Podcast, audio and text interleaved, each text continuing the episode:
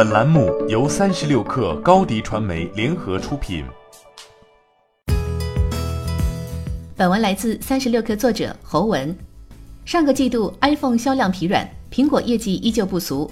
十一月二号发布的苹果季报显示，苹果第四财季营收同比增长百分之二十，至六百二十九亿美元，高于市场预期。但股价却在盘后一度下跌百分之七。不能卖更多，只好卖更贵的涨价策略不灵了。市场开始担忧苹果的长期业绩。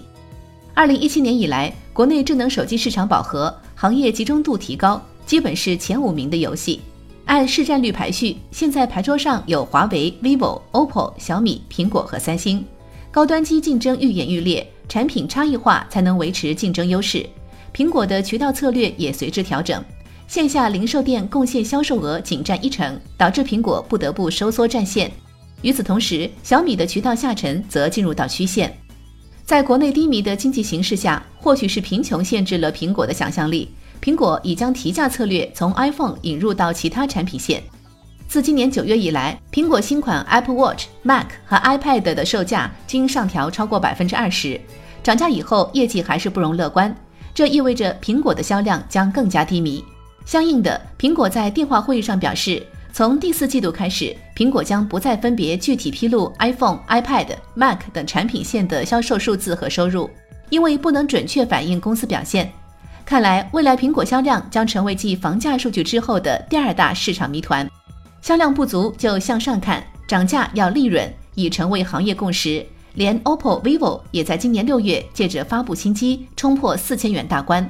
在手机市场饱和、人们换机欲望降低的背景下。各品牌希冀发力产品差异化，以更强的性能、更多摄像头、更高屏占比俘获人心，但真正能提升市场份额的品牌寥寥无几。我们的钱包已无数次见证，作为行业领头羊，苹果涨价会引导竞品跟随，行业定价由此水涨船高。即便技术创新乏力，苹果新品的价格也下不来，你很难分清未来这到底是一家科技公司还是奢侈品公司了。以苹果最新发布会为例。都说苹果在今年最后一场发布会上憋了个大招，但国内外消费者都不为所动。虽然产品性能有更新，仍为领跑选手，但价格也因此上了一个大台阶。